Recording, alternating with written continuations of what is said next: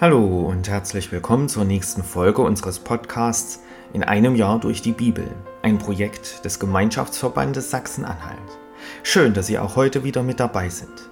Heute ist Montag, der 27. November.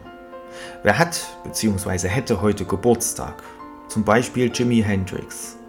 Der amerikanische Gitarrist gilt wegen seiner experimentellen und innovativen Spielweise auf der Rock-E-Gitarre als einer der bedeutendsten Gitarristen. Jimi Hendrix wurde am 27. November 1942 geboren, er hätte heute also seinen 81. Geburtstag. Leider ist er schon 1970 gestorben. Was ist in der Geschichte an diesem Tag passiert? 27. November 511. Nach dem Tod des Merowingers Chlodwig I. wird das Frankenreich unter seinen vier Söhnen aufgeteilt. 27. November 1895. Alfred Nobel unterzeichnet sein Testament.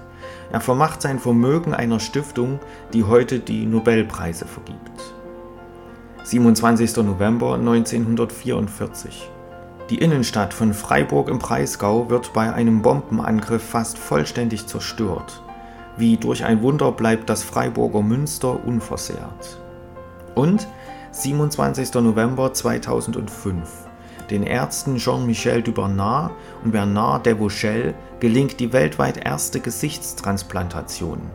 Die Patientin ist eine Frau, deren Gesicht durch einen Hundeangriff entstellt worden war.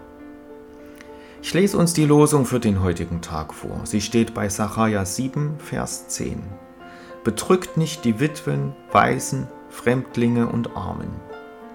Und der Lehrtext aus Epheser 4, Vers 20, ihr habt Christus nicht so kennengelernt. Nun wünsche ich Ihnen viel Freude mit den heutigen Beiträgen und einen gesegneten Tag.